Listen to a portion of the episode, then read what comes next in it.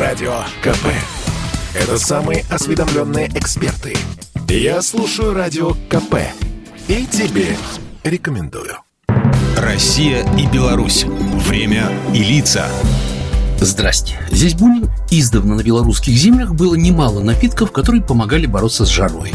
Ну а что, во фруктовых садах спелых плодов и ягод хоть отбавляй, почему бы и не использовать по максимуму? Взять, скажем, взвар, один из самых распространенных белорусских напитков, который помогает избавиться от жажды. Его готовят из сухих яблок и груш круглый год, а летом просто охлаждают. Наши предки обычно готовили взвары в домашней печи. Так фрукты максимально отдают свои соки напитку. Он становится не только полезным, но и вкусным. Чтобы приготовить взвар, понадобится 7 литров воды, кило сухих яблок или груш, пучок чабреца и мята. Чистая вода должна закипеть, после чего в нее добавляют все ингредиенты. Сразу после этого взвар нужно снять с огня и дать ему остыть. Добавлять варенье или сахар не рекомендуется, в жару они только усилят жажду. Или тот же квас взять. Квас вообще в домах белорусов не заканчивался никогда, особенно летом. Его брали с собой в поле на сенокос и другие сезонные работы. Один из вариантов приготовления кваса как раз на основе взвара из сухих яблок. Это самый простой способ. Взвар нужно оставить в помещении с комнатной температурой, чтобы там не было очень холодно или очень тепло. А через две недели взвар станет квасом, и хозяйке даже не придется возиться с хлебными корками или дрожжами.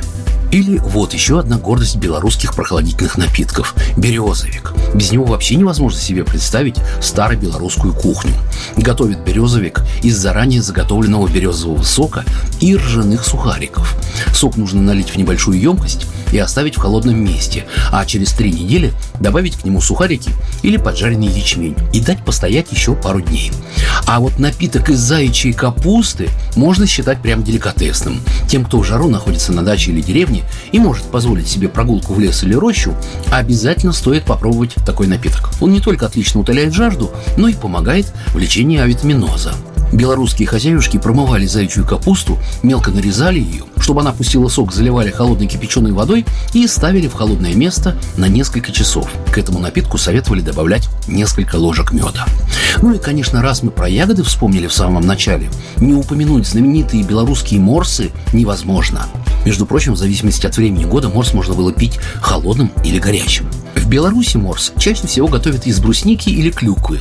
Ягоды моют, разминают деревянным пестиком и отжимают сок. Получившийся жмых заливают водой и кипятят около 5 минут. Затем процеживают, добавляют сахар и снова доводят до кипения. После всех манипуляций к напитку можно добавить оставшийся сок и дать настояться несколько дней.